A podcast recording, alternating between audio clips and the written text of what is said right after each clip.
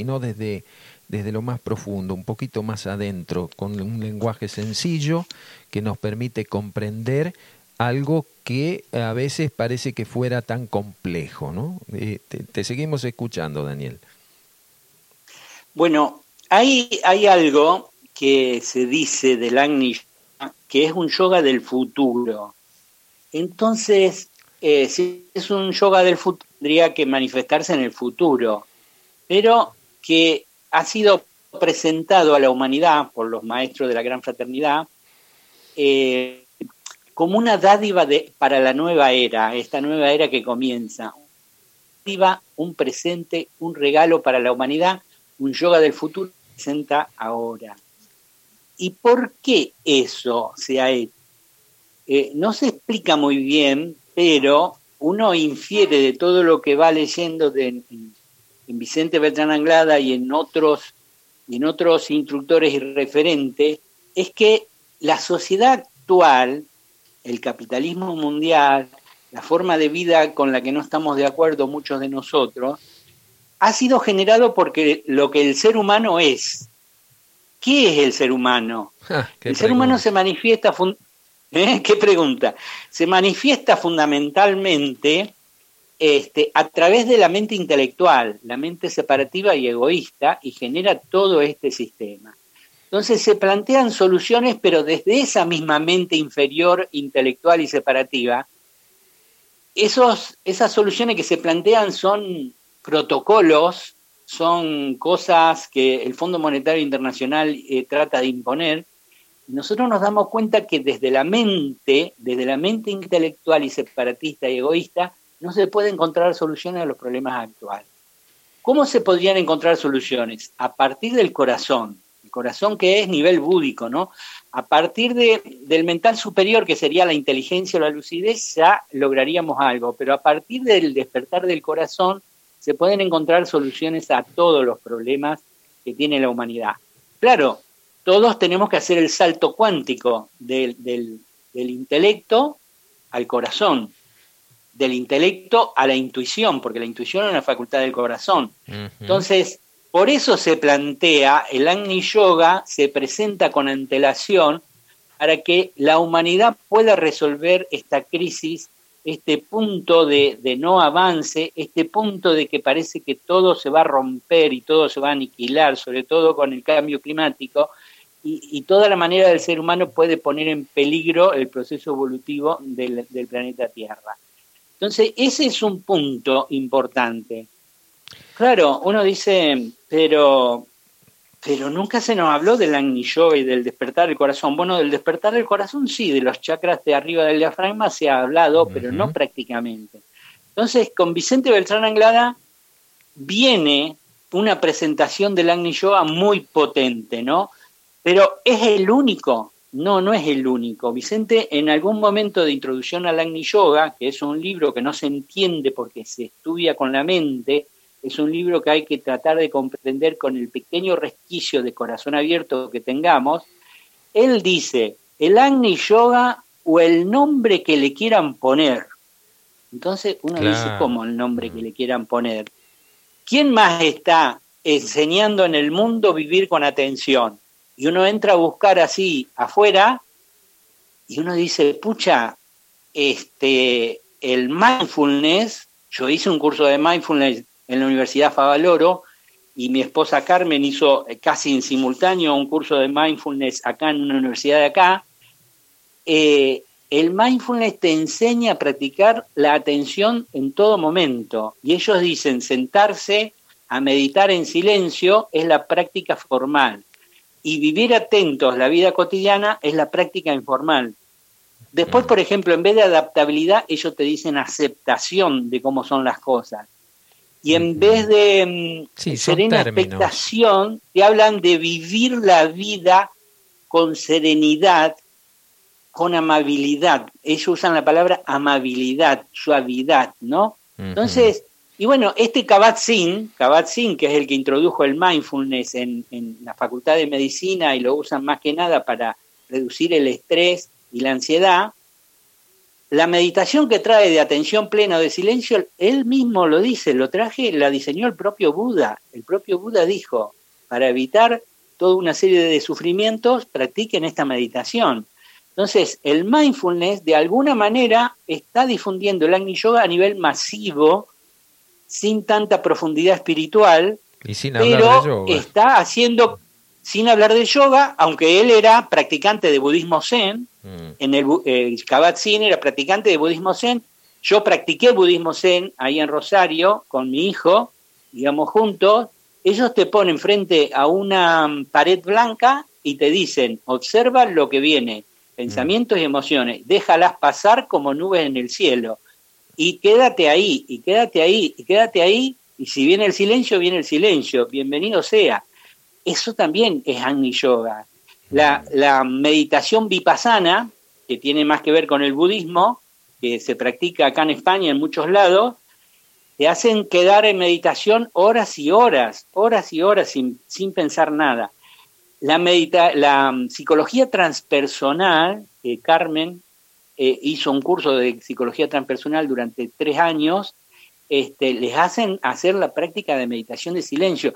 Incluso tienen, este, antes tenían lugares en distintas partes del mundo, en Costa Rica, en Argentina creo que hay, en España, en Italia, en todos lados, eh, lugares, ahora es online, donde uno se siente y medita en silencio. La, meditación vipassana, vos sabés, Daniel, eh, porque vale, vale la aclaración, vale, eh, este, mejor dicho, el resaltar que aquí en el barrio donde nosotros vivimos, en Santa Isabel, hay un grupo que se ha instalado ahora de meditación vipassana y vienen a recibir instrucción de distintos lugares del mundo y además una de las instructoras viaja seguidamente a España, a Inglaterra, a enseñar este, esta meditación eh, que vos estabas resaltando y que de alguna manera nos está introduciendo en el discipulado de la nueva era.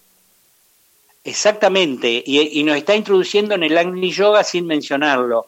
Y después, por ejemplo, eh, esto de la, de la meditación Advaita Vedanta, que yo te comenté antes de que saliéramos al aire, de que mm. hay un colombiano, ah, Iván Oliveros, Sella, que hace retiros. Nosotros hace poco fuimos con Carmen de miércoles a domingo, hicimos un retiro, teníamos meditación de silencio de una hora, apenas empezábamos a la media mañana, a la media tarde y antes de ir a dormir, es decir, cuatro horas de meditación de silencio por día y después, entre medio, había algunas referencias de él, preguntas y respuestas y explicaba qué ocurría dentro de en el momento de la meditación. Bueno, los Vedanta Advaita siempre practicaron esa meditación. Después, ¿quién más hay que mm, en este asunto? Por ejemplo, hay, eh, no sé si lo conoce a Pablo Dors, Pablo Dors, que tiene un libro que se llama Autobiografía Silencio, mm. tiene, ya se ha editado en varias ediciones, y saltó a la fama con ese libro. Él también plantea la meditación y su maestro, su maestro era este, Frank Halix. Frank Halix, eh, Pablo Dors es sacerdote de la Iglesia Católica, en algún momento fue asesor del Papa.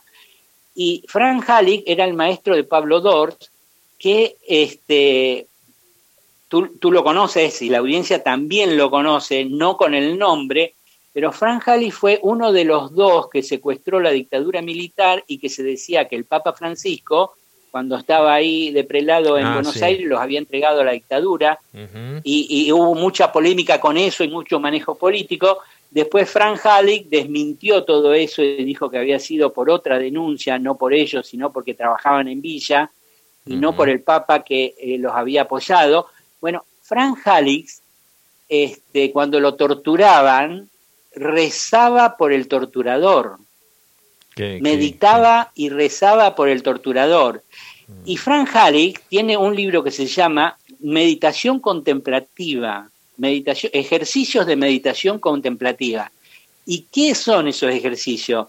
La práctica de meditación de silencio y de atención plena, que otros también plantean. Y una de las, de las tres reglas que vos mencionabas al principio de, la entrevista. Eh, claro, y, y como es, eh, Frank Halleck en algún momento tomó contacto este, con Ramana Maharshi. Ah, Ramana Maharshi es uno, junto con Nisargadatta, son uno de los referentes modernos del Vedanta Advaita.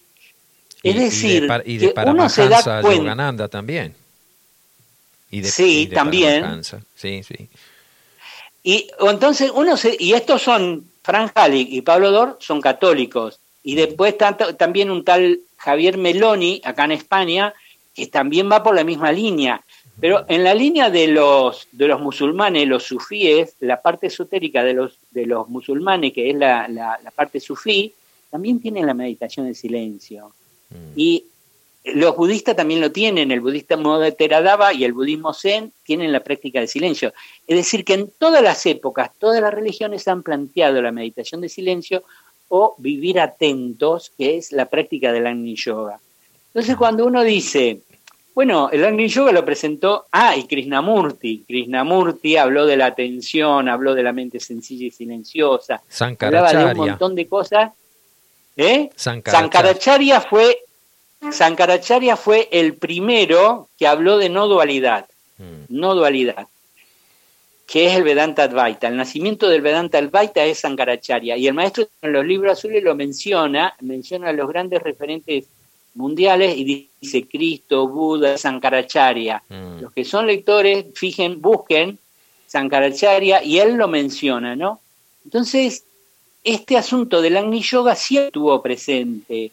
Todos los iniciados que entraban en los asramas, que eran vos, pasaban a del, del Raja Yoga, más bien externo, que pasaban al Agni Yoga en el, dentro del ashram. Mm. Y todos los grandes maestros han practicado el Agni Yoga.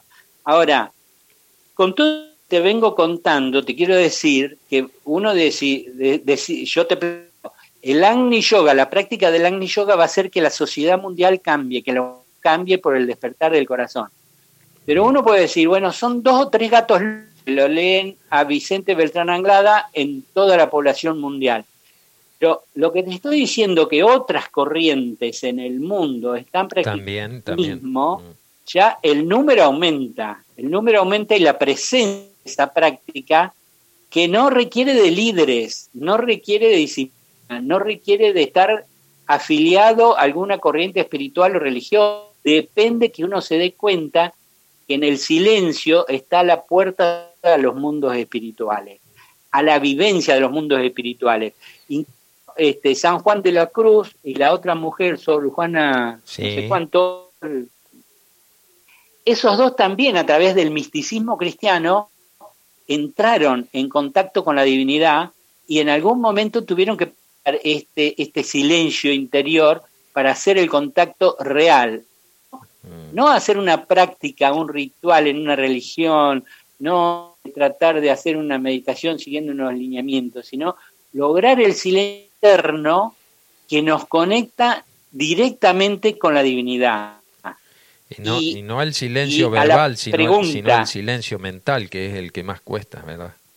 Se requiere entrenamiento. Claro, es silencio a todos los niveles, físico, de palabra, emocional y mental. Claro. Pero el hecho que uno esté en silencio, si alguien viene y te saluda, te dice buenos días, se puede contestar desde el silencio buenos días.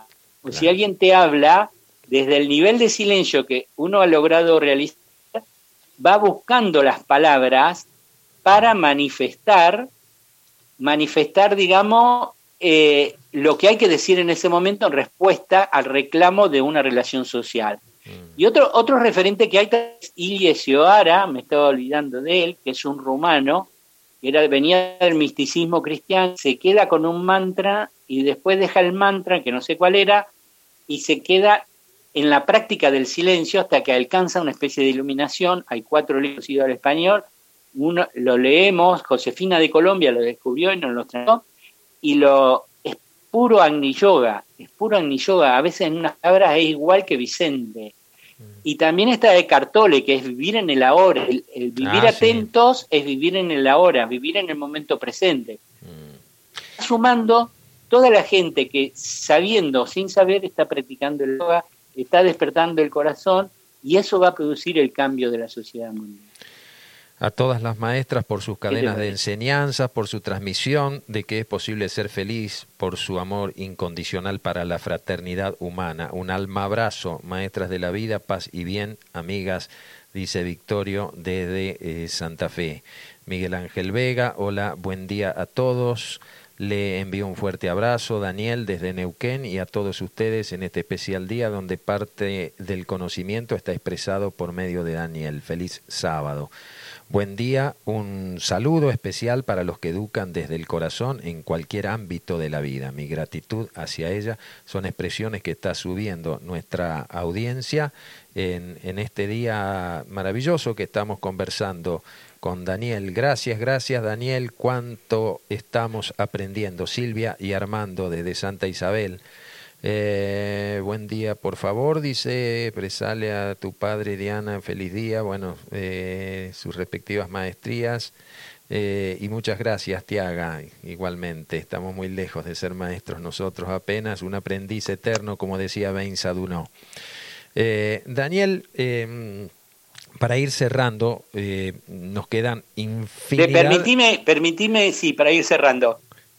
Sí, te permitime este, que le mande un abrazo a, a, Miguel Ángel Vega de Neuquén, que pasamos largas horas tomando varios, varias pavas de mate y conversando de todas estas cosas hace muchos años ya.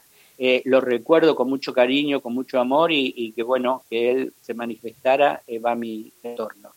Sí, como no, permitido está, te está escuchando y estimo que es recíproco porque muchas veces conversando también con, con Miguel, este, surgías vos también en nuestras conversaciones como, como un trabajador sobre todo lo que era la red Gigi aquí en la Argentina, eh, que estimo debe continuar esa red de, de, trabajadores este, al servicio de la luz. Estamos en este periodo como, sin darnos cuenta, como una preparación para el retorno del Cristo.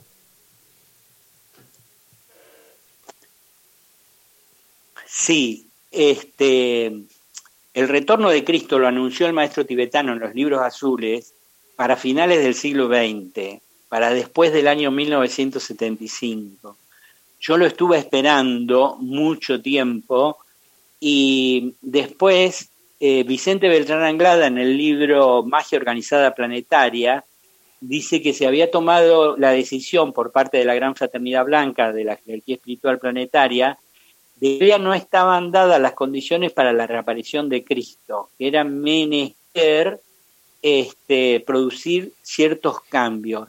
Y él trajo que se sepa más lo que es Shambhala y la jerarquía de maestro, que se sepa lo que es la evolución angélica y que se sepa lo que es la organizada planetaria, al mismo tiempo que él presenta el Agni Yoga con una contundencia increíble.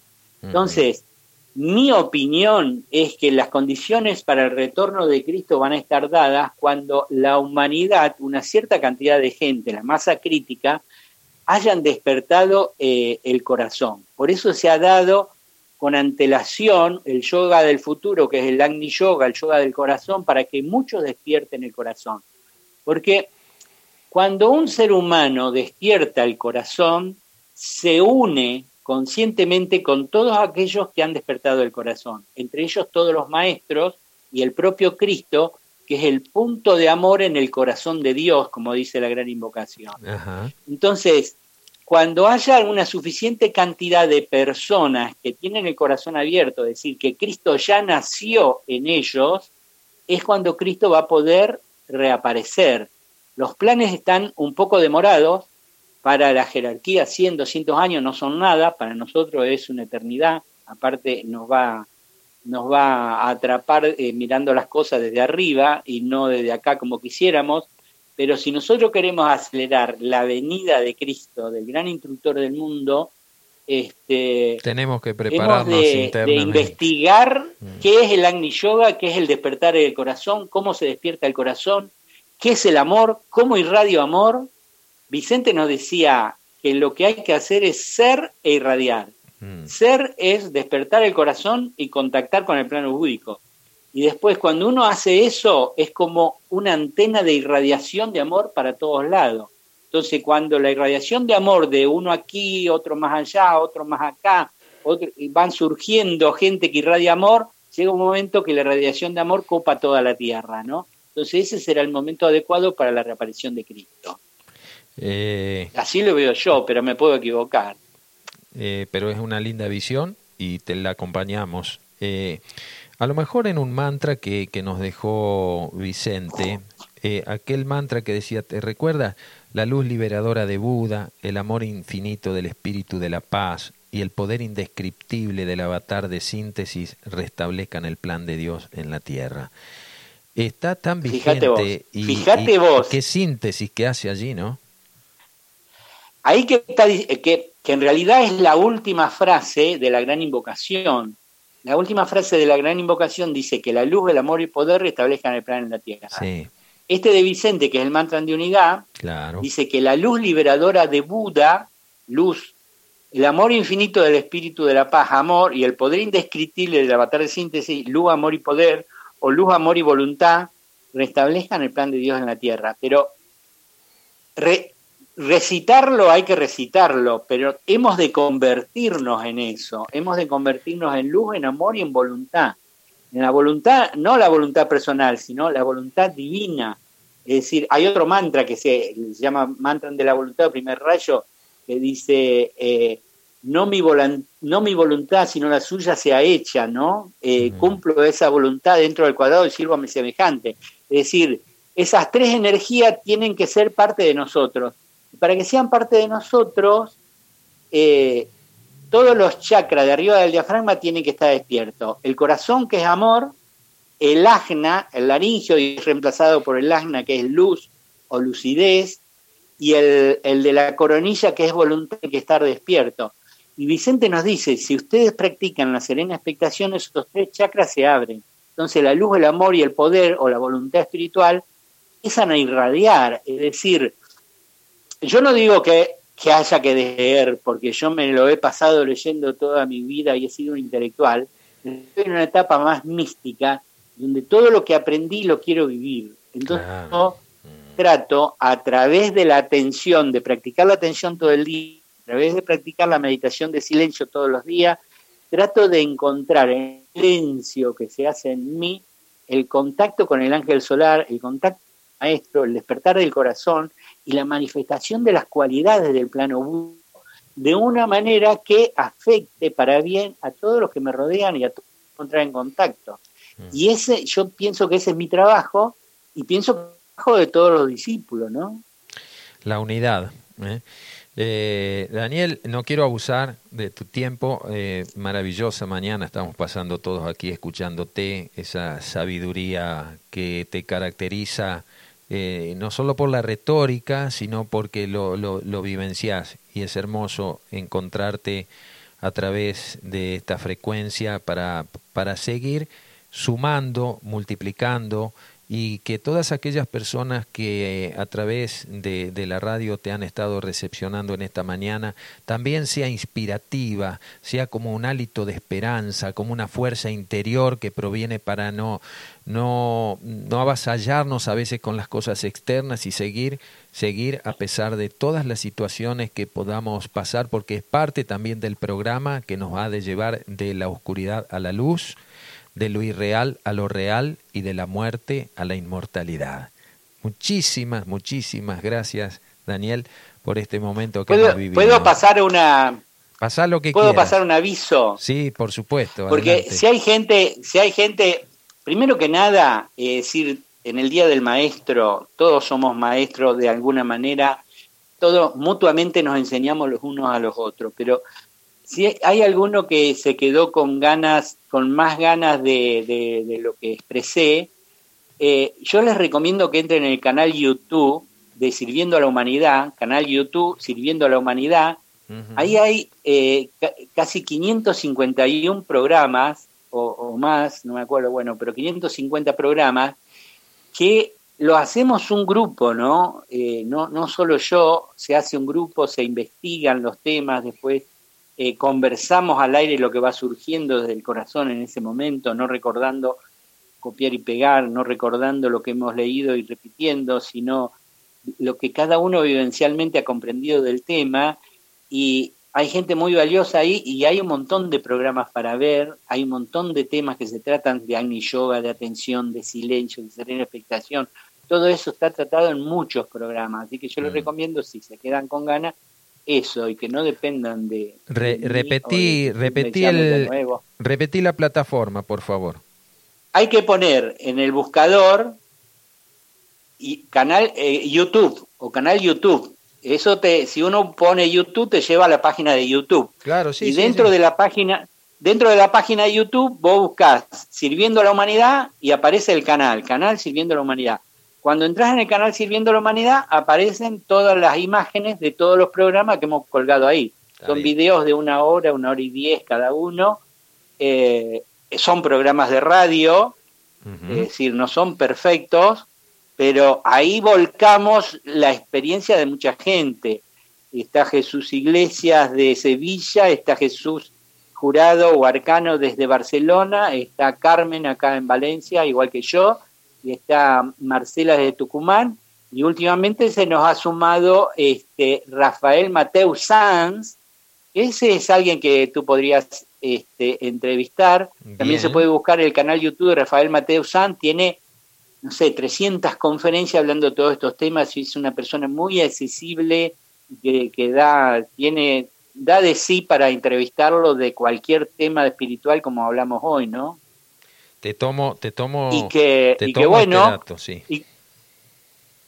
somos una raza de investigadores, ¿no es cierto? No tanto, no es una raza de investigadores, así dice el maestro tibetano, de la raza de una raza de investigadores salen algunos maestros, ¿no? Mm. Entonces tenemos que ayudarnos en esta investigación de descubrir vivencialmente cómo, cómo es este asunto. Y me olvidaba de Consuelo Martín, ahora que hablo de vivencialmente, Consuelo Martín es una filósofa, mm. es una filósofa de Madrid, que ahora en, en, el feriado largo del 12 de octubre con Carmen vamos a otro retiro, ya fuimos a uno y ella ha ido más, más veces, ese, esa es una persona que ha descubierto, ha activado en sí mismo esto que estamos hablando y te lo explica de una manera que te ayuda a despertar. Entonces, en el Día de los Maestros todos tenemos que ayudarnos a todos y enseñarnos lo que sabemos vivencialmente para que la humanidad avance, ¿no? Y los maestros espirituales, esos que hablamos, la gran fraternidad, ellos siempre nos están ayudando desde los planos internos. Y ser agradecidos eternamente a ellos, ¿no? Porque eh, a veces el no contactar por alguno de los medios que a veces la gente cree que es contactar, pareciera que no estuvieran actuando. ¿Y cuánto nos ayudan desde ese silencio, desde esa invisibilidad para los ojos físicos, pero que resuenan en nuestro corazón y van obrando de a poquito esas pequeñas transformaciones que vamos teniendo? Eh, es, una gratitud también hacia ellos, la quiero hacer expresa a través de este medio y, y, también a aquellos que, como vos dijiste, nos están acercando porque la tarea continúa y sobre todo más en estos tiempos de tensión en donde eh, se están dando las condiciones para que el hombre entre en un proceso distinto de mayor evolución. No quería eh, despedirte sin que antes me hagas mención al programa que también estás acompañando en, en Bahía Blanca, que vos me dijiste de nuestro colega, este señor no vidente, no vidente físico. Sí. no vidente físico, pero ve a otros niveles, se llama Lucas Romagnoli, está en Bahía Blanca, montó una radio como la que montó tu hijo, siendo no vidente, lo que pasa que no tiene continuidad porque él trabaja, ahora lo trasladaron a trabajar en el Ministerio de Educación en La Plata, así que cuando él puede bajar a Bahía Blanca, prende la radio y hacemos un programa que se llama Serena Expectación los sábados. Y en la época de la pandemia, que nadie trabajaba, salíamos todos los días, todos los días hablando horas y horas. Mm. Y, bueno, vemos que por doquier este, están surgiendo ¿no? avenidas para transmitir toda, toda esta enseñanza. Ahí está. Y vamos llegando al final.